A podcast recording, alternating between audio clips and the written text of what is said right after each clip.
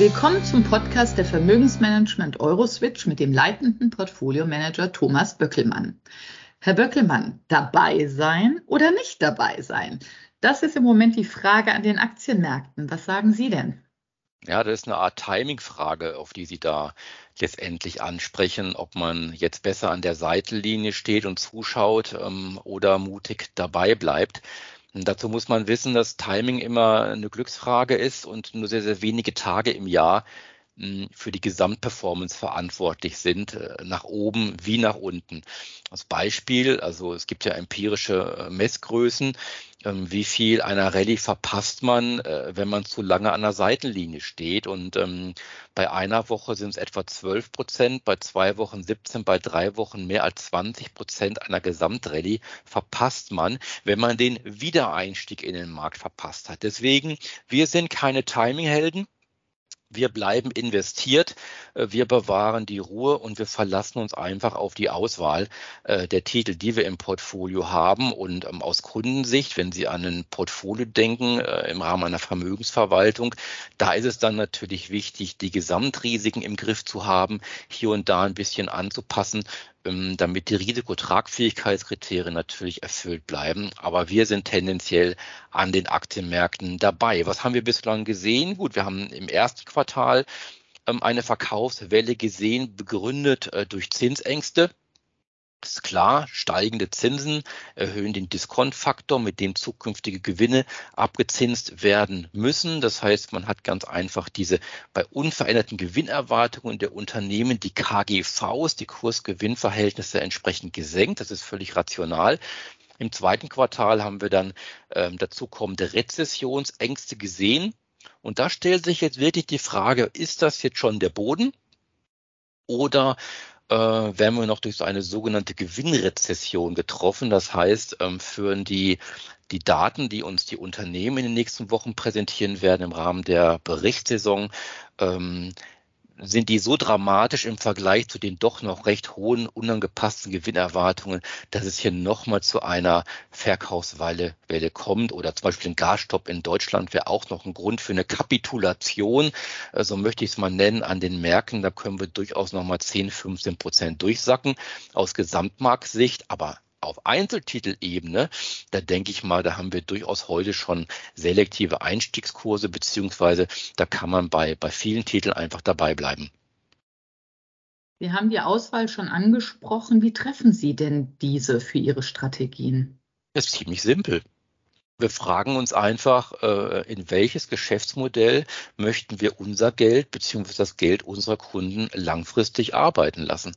Und da ist eigentlich völlig egal, ob man in einer Rallye ist, im Bärenmarkt, Rezession, Inflation. Die Frage ist immer dieselbe. Was sind die Geschäftsmodelle, äh, die wir haben wollen? Und da schaut man natürlich langfristig äh, nach vorne ähm, welche, welche Unternehmen schaffen eben den größten Mehrwert. Und ähm, da kann man dann für sich zwei Entscheidungen dann treffen. Man kann eher das versuchen, defensiver anzugehen, wie wir es äh, in vielen Portfolien machen.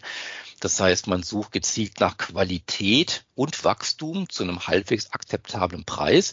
Und da landet man dann bei globalen Marktführern mit hohen Margen, entsprechender Preissetzungsmacht, aber grundsoliden Bilanzen, das heißt niedrige Verschuldung, ähm, die aber trotzdem hohes Engagement haben im Bereich Forschung und Entwicklung und, und, und.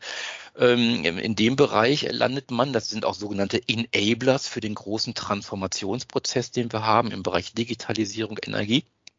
Oder man kann das Ganze aggressiver angehen. Das machen wir auch in der einen oder anderen Strategie. Und da landet man dann zum Beispiel mit einem sehr, sehr hohen Gewicht in China, ähm, weil China nämlich einen sehr, sehr günstigen Aktienmarkt hat und auch sonst herausragende Perspektiven liefert. Wie sieht es denn mit den Anleihemärkten aus? Sind Sie da eher aggressiv äh, oder defensiv unterwegs? Vorsichtig. Also die Erfahrung zeigt da mit Anleihen, äh, und das haben wir schon für uns 2017 entschieden, dass äh, die Zinsen, die wir sehen, auch jetzt nach jüngsten Zinsanstiegen bei, äh, bei in keinem Fall für die Risiken kompensieren, äh, die mit, die mit Anleiheengagements verbunden sind. Da sollten die Zinsen weiter steigen, gut, da können wir natürlich ein Fragezeichen dran machen, aber sollten die weiter steigen, wird es natürlich weiterhin zu Kursverlusten kommen. Und die sehen ja schon ähm, in dem Umfeld, in dem wir sind, eine steigende Korrelation zwischen Aktien und Anleihen. Das heißt, die Risiken werden nicht mehr kompensiert im Portfolio. Wenn Aktien fallen, steigen nicht die Anleihen, sondern die fallen auch. Also es gibt eine gleichgerichtete Bewegung. Im Portfolio-Kontext gibt es kaum positive Diversifikationseffekte und insofern äh, bleiben wir da weiter sehr, sehr zurückhaltend. Aber man muss natürlich sagen, wir haben ja eine sehr, sehr differenzierte Welt gerade. Wir haben den Block USA mit einer ja doch auch nachfrageinduzierter Inflation steigende Zinsen. Wir haben Europa mit einer eher angebotsinduzierten Inflation, wo die Zinsen vielleicht ein bisschen steigen werden, aber mehr wird man sich nicht trauen, äh, aus Angst um die Europeripherie. Dann haben wir China, ähm, so ein bisschen so eine ja, stockende Lokomotive, wo wir auch eher sinkende Zinsen haben. Das heißt, es gibt im globalen Kontext Chancen, doch jetzt schon langsam am Anleihemarkt. Und was machen wir? Wir bleiben äh, im defensiven Bereich, haben Sie ja gesagt, äh, in, in variabel verzinslichen Titeln, Floatern, wo man eben kein Zinsänderungsrisiko hat. Ähm, auch Kurzläufer äh, sind in Dollar, Remimbi interessant, weil es dafür ansprechende äh, Zinsen gibt. Ein Euroraum sehen wir weiter sehr, sehr schwierig, mit Ausnahme vielleicht von Italien, wenn nochmal die Renditen dort steigen sollten. Aber die EZB macht ja alles, damit das eben nicht passiert. Und dann wenn wir in den nächsten Wochen vielleicht mehr Klarheit bekommen, wie es volkswirtschaftlich weitergeht, dann sind vielleicht sogar auch wieder langlaufende US-Dollar-Anleihen interessant als Rezessionsschutz. Aber dafür, für diese Entscheidung, ist es vielleicht noch ein paar Wochen zu früh, aber das haben wir auf dem Schirm. Es gibt ja noch ein anderes Thema, das uns alle umtreibt, und das sind die steigenden Energie- und Rohstoffpreise. Wie schätzen Sie denn hier die weitere Entwicklung ein, beziehungsweise was muss denn getan werden? Es ist ein sehr, sehr komplexes Thema. Ähm, zuallererst erscheint natürlich dann der Begriff Inflation ähm, vor, dem, vor dem Auge. Ähm, aber es ist ja so, man sieht es ja schon in allen volkswirtschaftlichen Kennzahlen, wir stehen in weiten Teilen der Welt vor einer konjunkturellen Abkühlung. Diese konjunkturelle Abkühlung sollte dazu führen, dass die Preise für Energie und Rohstoffe erstmal zurückkommen. Man sieht es ja auch schon. Also viele Rohstoffpreise kommen zurück, äh, Energiepreise kommen auch an manchen Tagen signifikant zurück. In dem Maße, wie Rezessionsängste steigen, kommt da was zurück. Und das heißt, ausgehend vom Basiseffekt wird auch die Inflation zurückkommen und insofern wird vielleicht geht ein bisschen Sorge aus diesem System raus. Das ist das vielleicht Positive, wenn man das positiv sehen mag. Und, und vieles wird ja auch überlagert ähm, durch äh, Russland, Ukraine, durch den Krieg. Mm, und auch Medien stellen das oft so dar, als sei das letztendlich der entscheidende Faktor gewesen für diese steigenden Preise und die Energiekrise, die wir haben. Äh, das ist natürlich falsch. Also die, die äh, Probleme, die wir im Energie- und Rohstoffsektor haben, ähm, sind eher struktureller Natur und begründen eben auf zahlreichen äh, politischen Denkfehlern. Hm, man mag kurz nach Deutschland gucken, das ist eigentlich völlig logisch. Ähm, wenn ich den, den Stromkonsum erhöhe äh, durch, durch E-Autos, äh, indem ich Unternehmen nahelege, umzustellen von Gas auf Strom, indem ich äh, Hauseigentümer äh, zur Wärmepumpe äh, bringe, was auch Strom braucht. Auf der anderen Seite aber Strombereitstellung durch Abschaltung von Kohle und Kernkraft senke, äh, da passt dann Nachfrage und Angebot von Strom nicht zusammen. Das ist ein strukturelles Problem. Das versteht eigentlich jeder.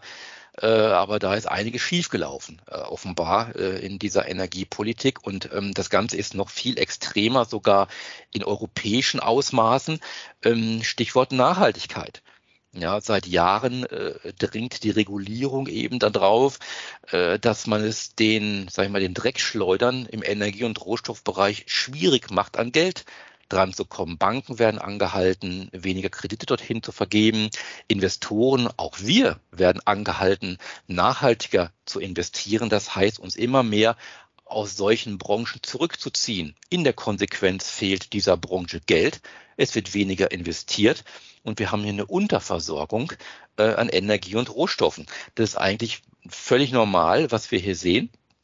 Und äh, das resultiert aus vielen, vielen Denkfedern und es bedarf jetzt pragmatische Ansätze, das zu überarbeiten.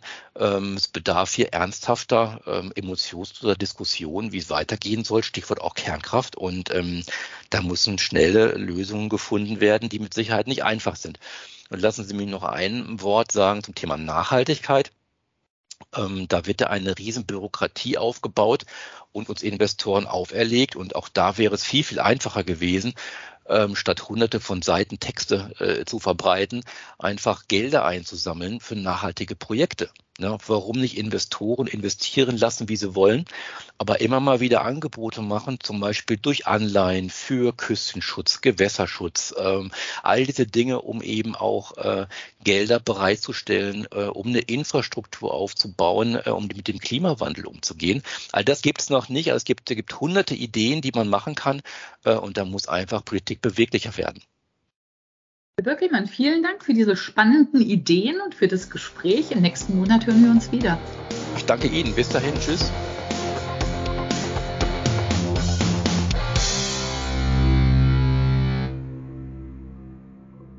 Rechtlicher Hinweis. Dies ist eine Werbemitteilung. Wertentwicklungen in der Vergangenheit sind keine Garantie für künftige Erträge.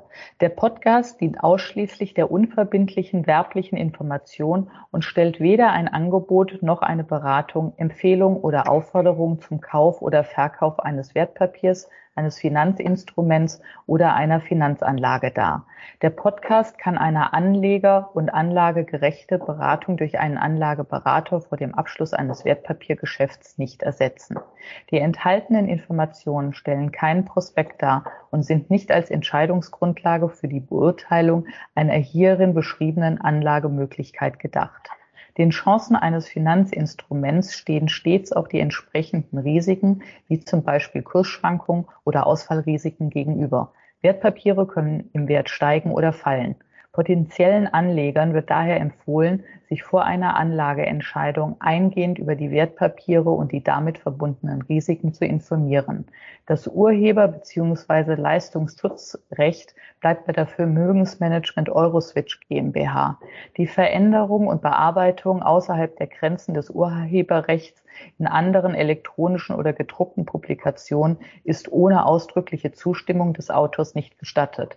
Verkaufsunterlagen und weitere Informationen zu in Bezug genommenen Wertpapieren können Sie in deutscher Sprache unter www.euroswitch.de abrufen. Alle Rechte vorbehalten.